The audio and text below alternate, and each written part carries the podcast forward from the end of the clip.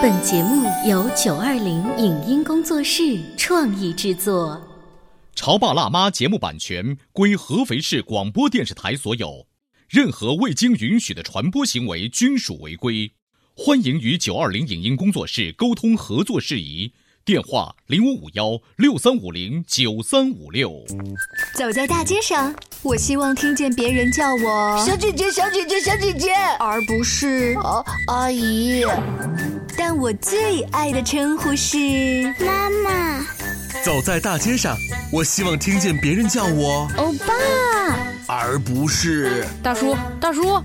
但我最喜欢的称呼是爸爸。我是辣妈，不是老干妈。我是潮爸，不是太阳能浴霸。八零后时尚育儿广播脱口秀，潮爸辣妈。本节目嘉宾观点不代表本台立场，特此声明。这里是八零后时尚育儿广播脱口秀，潮爸辣妈，我是灵儿，我是小欧。首先，请听潮爸辣妈先播报。福州的民警接到一位妈妈报警，说自己一个六岁、一个两岁的孩子离家出走了。警方接到报警后，立刻展开搜寻行动。功夫不负有心人，没过多久，兄妹俩找到了。故事到此没有结束。当警察叔叔问小兄妹俩：“哎，你俩为啥离家出走啊？是不是有人拐骗你俩？”没想到六岁的哥哥理直气壮地说：“他们不要我，都是他们把我丢掉了。”那个刘女士是说，她当时就是因为这两两个小孩子在家里面非常闹嘛，然后她就是生气的说了一句说：“啊，我不要你们了。”然后这小孩就不以为是真的，然后就带着这两个带着他的两两个小孩小女孩就离家出走了。在此，潮爸辣妈有话说：侠们翅膀硬了，还说不了你了。六岁就敢跑反，如此看来，家长教育孩子一定要淡定。你的随口一说，不过脑子的气话，就有可能成就孩子出走江湖的决心。本期的潮爸辣妈新播报就到这里，潮爸辣妈精彩继续。理发是我们日常生活中再平常不过的事情，然而在西安某中学，却有一名学生因为被迫剃头而选择跳楼自杀。如此极端的事件背后，暴露出学校和家长怎样的教育缺失？十五岁的少年到底有没有权利按照自己的审美来选择外形着装？作为成年人，我们该如何保护和塑造青少年期间人格的养成？欢迎收听八零后时尚育儿广播脱口秀《潮爸辣妈》，本期话题：男孩理发后跳楼，谁之过？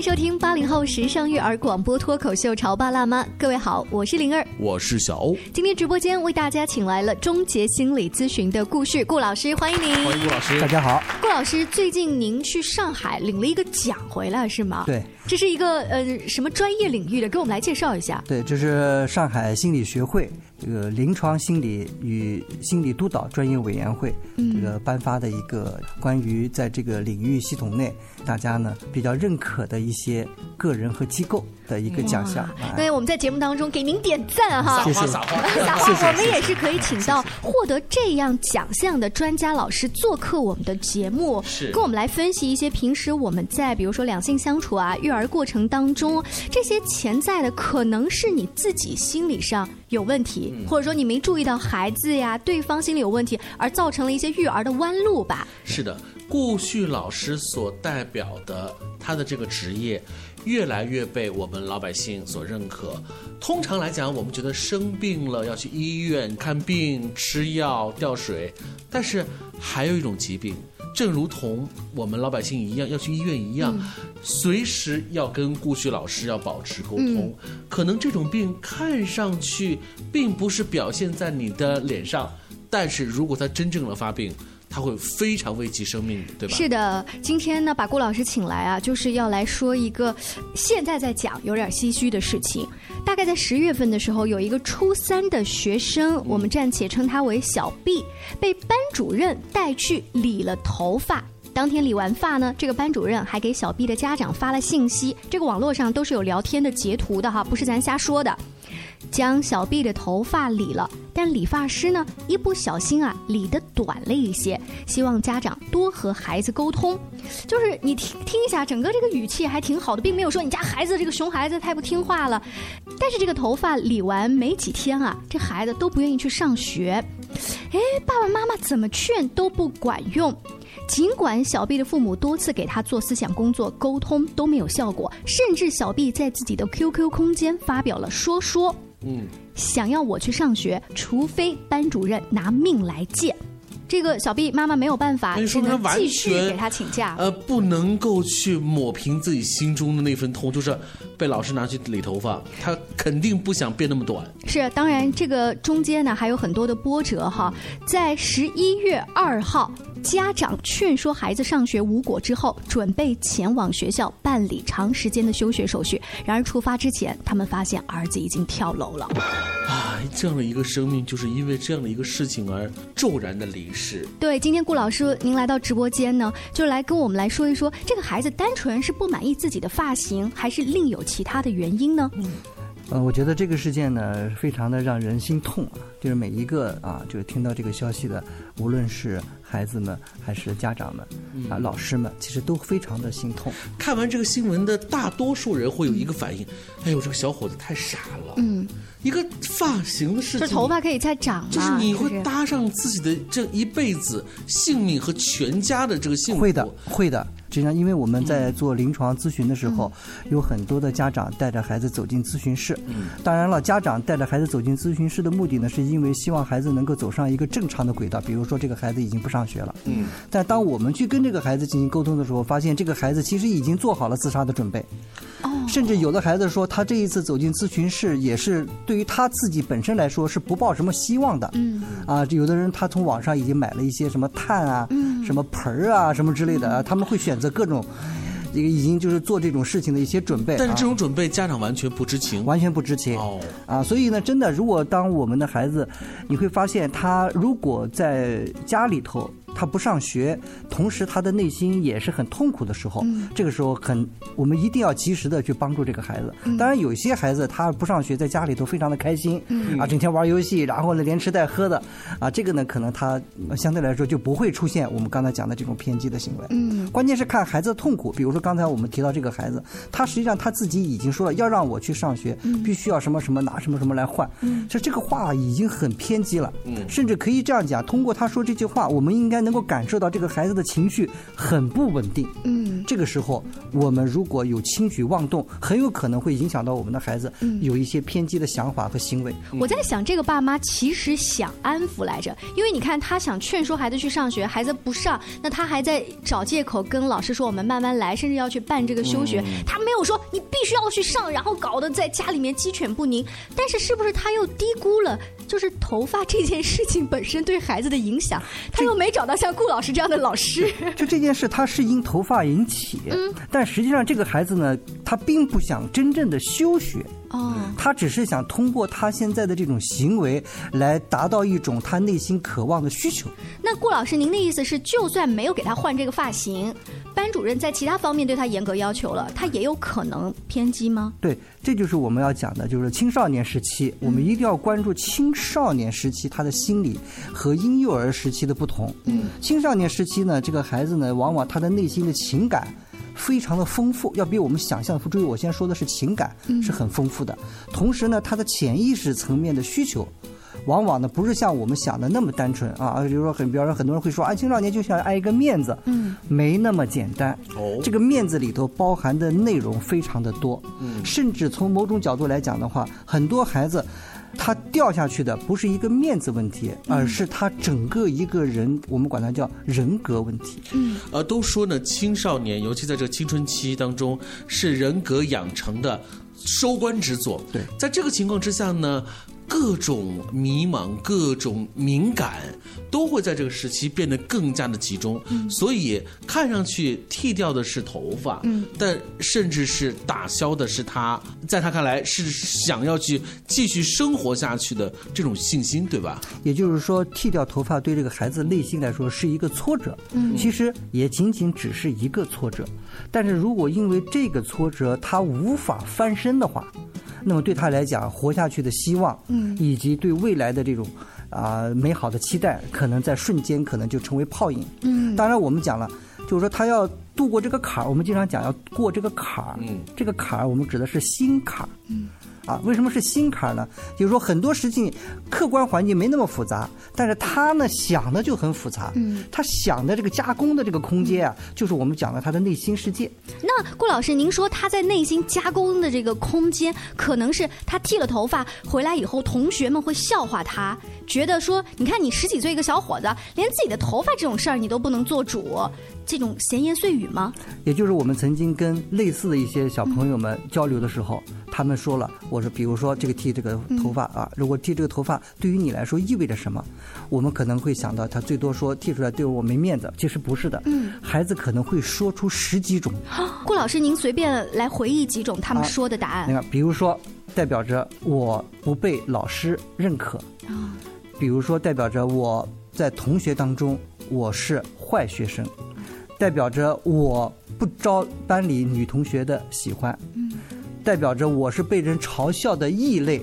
嗯，你看，还代表着我身上没有任何的优点，嗯而且我自己也发现不到我的优点。但你知道，这像这些刚才顾旭老师模拟出来的那个孩子心声，在我们所有外人看来幼稚。嗯，我我们真的很可能会嗤之以鼻的，就完全不当回事的说一句：“怎么可能讲那么多呢？”你知道吗？这个事情真的发生在我当年上学的班级里，就是我们的那个班主任老师比较老派，他觉得当年陈小春跟郑伊健演的那部电影啊，是帮很多男孩子这种江湖气息，尤其是发型带歪了的一个片子。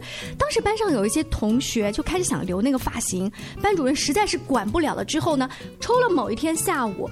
揪着一个男生哦，到理发店就把他摁在那个地方，说：“你今天头发必须给我剃下来。”然后那个男生当然也非常的气愤。事后在毕业之后，我们还拿这个插疙瘩或者来聊天。他没有发生这么极端的事情，但这个事情在当时对于他来说，他觉得极度没有面子印。下了一个深深的烙对，也可能在当年还不会没有 QQ 空间啊，这种他在自己的日记本上也会写出我很恨我们的老师，他太讨厌了之类的话。就老师怎么特别喜欢拿我们的发型说事儿啊？因为我们都知道的，这个头发嘛，往往也代表着一个人的这种最高级别的这种尊严。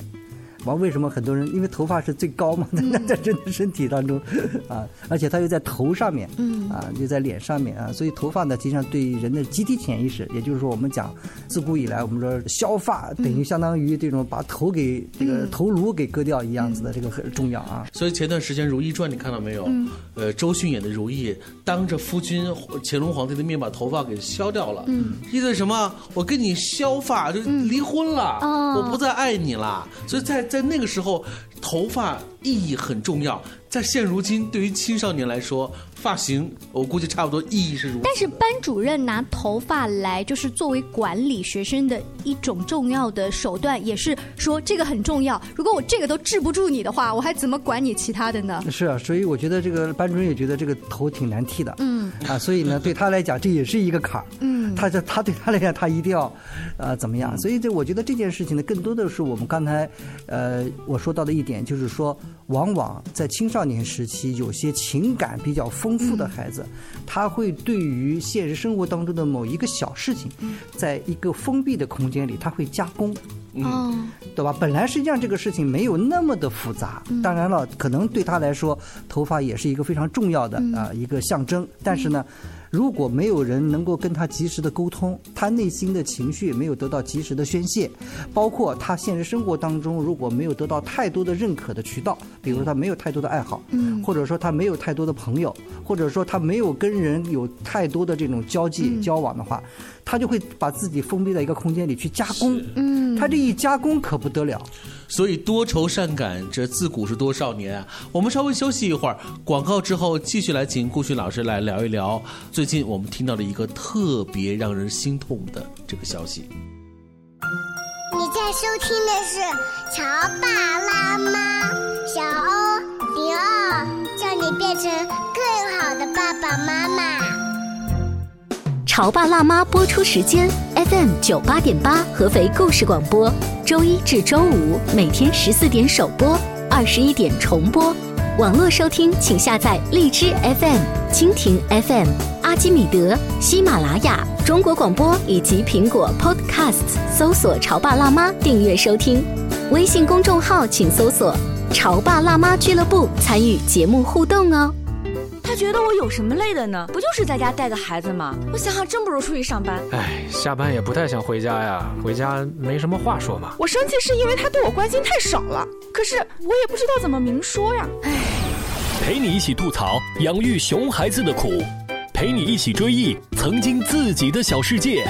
八零后时尚育儿广播脱口秀，潮爸辣妈。本节目嘉宾观点不代表本台立场。特此声明。理发是我们日常生活中再平常不过的事情，然而在西安某中学，却有一名学生因为被迫剃头而选择跳楼自杀。如此极端的事件背后，暴露出学校和家长怎样的教育缺失？十五岁的少年到底有没有权利按照自己的审美来选择外形着装？作为成年人，我们该如何保护和塑造青少年期间人格的养成？欢迎收听八零后时尚育儿广播脱口秀《潮爸辣妈》，本期话题：男孩理发后跳楼，谁之过？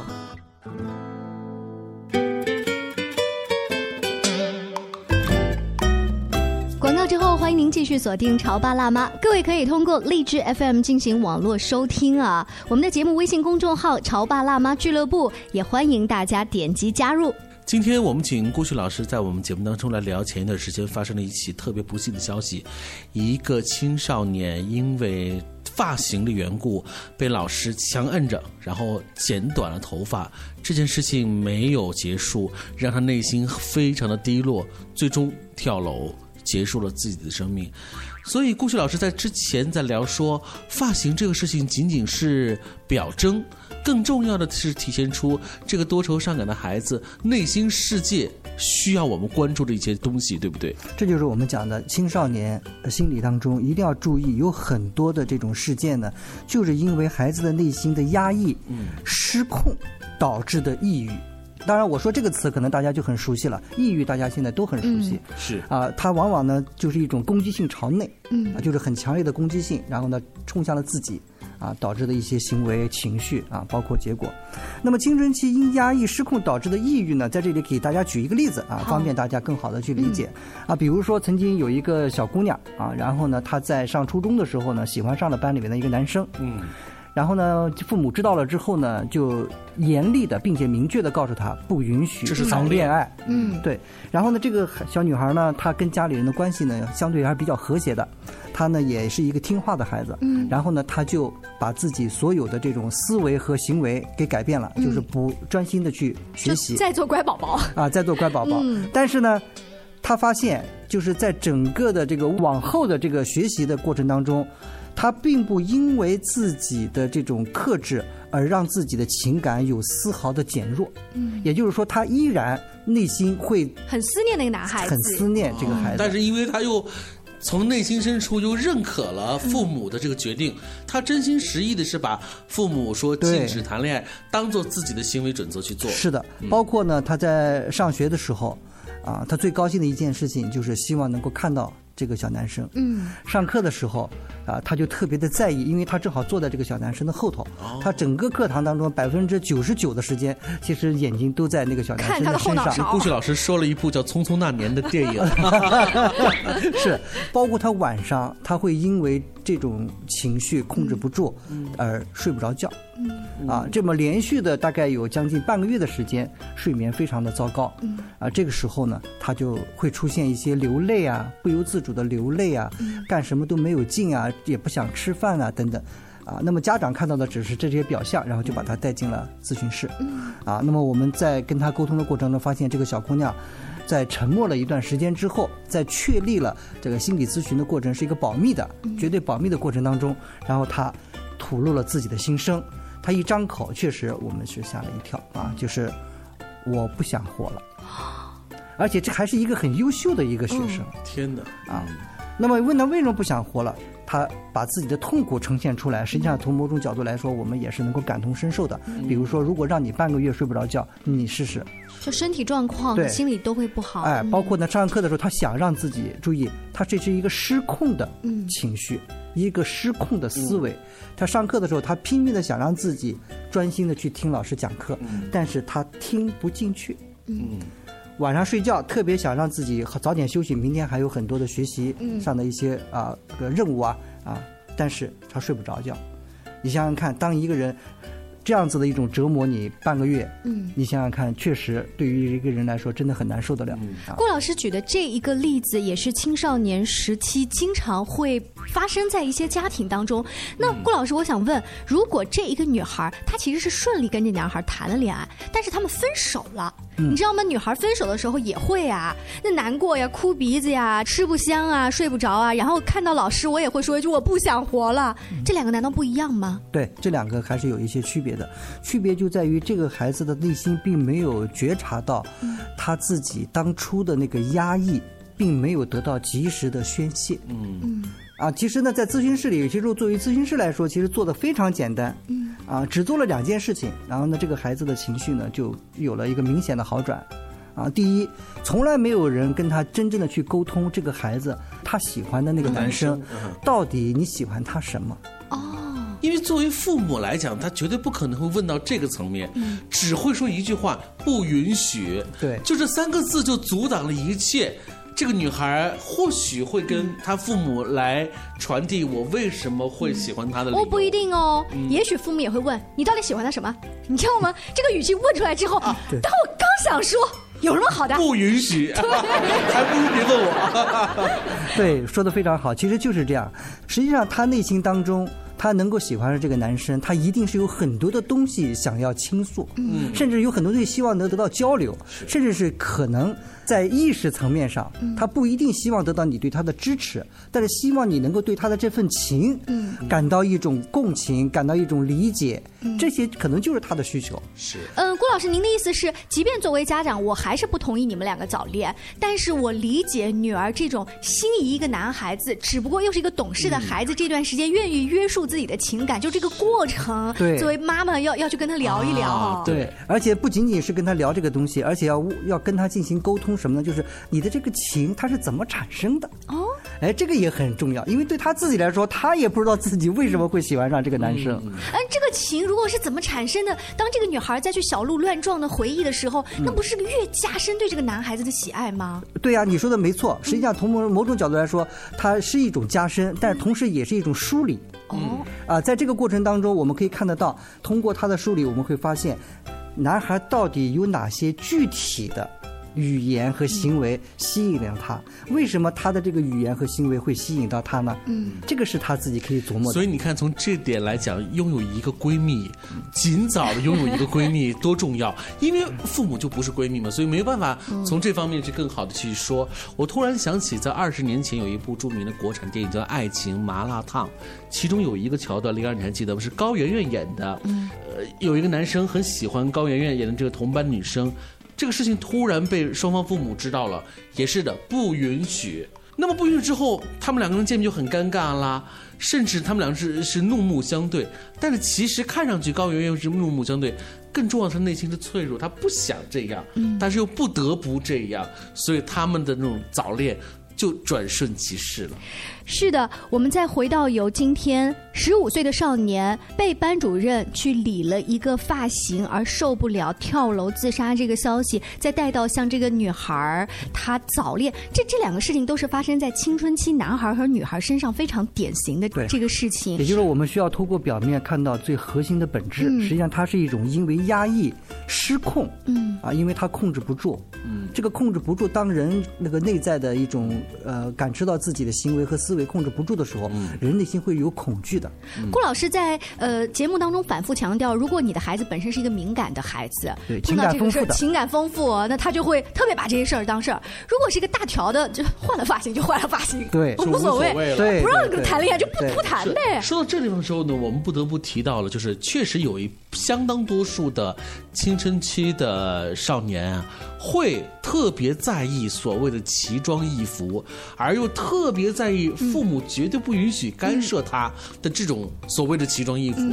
这是不是因为这些敏感性的孩子更希望通过这种奇异来彰显自己内心深处的某些特性呢？郭老师，对，我觉得这个呢，实际上是大家都能够理解的。嗯啊，包括比如说以前我们也讲了那个牛仔裤的问题啊，就是很早以前的时候，大家都知道牛仔裤是不允许穿的。嗯啊，如果你要是穿了牛仔裤的话，那实际上学校就会把你作为一个不正经的小流氓小流氓啊 来作为处理啊。但是有还是有很多孩子控制不住的去买这个牛仔裤啊，因为牛仔裤确实穿上它之后可以让人显得很性感嗯啊。这个实际上你看《芳华》那部电影当中，他们在大半夜的时候 穿了一个喇叭牛仔裤，对不对？对对对。那么呢，是很多孩子呢，真的当你发现他真的买了牛仔裤的时候，作为家长，实际上一方面可以跟孩子进行一个沟通，另一方面，就牛仔裤肯定是不能穿到学校里去的，但是呢，你可以在家穿。嗯啊，爸爸妈妈还是蛮欣赏你的啊，好吧？你在家里穿，没有任何人会不允许，是吧？实际上这样子的孩子可能就在这个空家里这个空间里就得到了一种宣泄。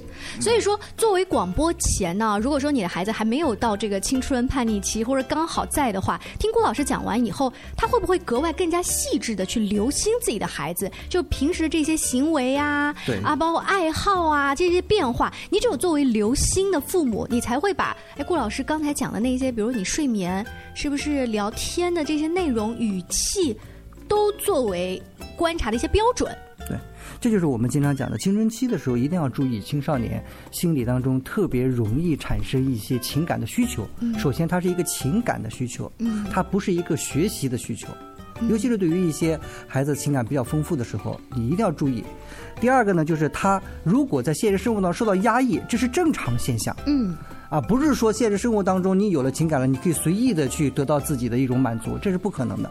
压抑是正常的，但是呢，压抑并不代表着他这个需求的减少，你要给他一个宣泄的机会。是啊，从某种角度来讲的话，他只要有了一种宣泄，那么他觉得这个情感是可以掌控的。嗯，这个时候就没事儿。所以最怕的就是失控，是他自己认为他已经失控了，同时这种失控对他来说就很恐慌。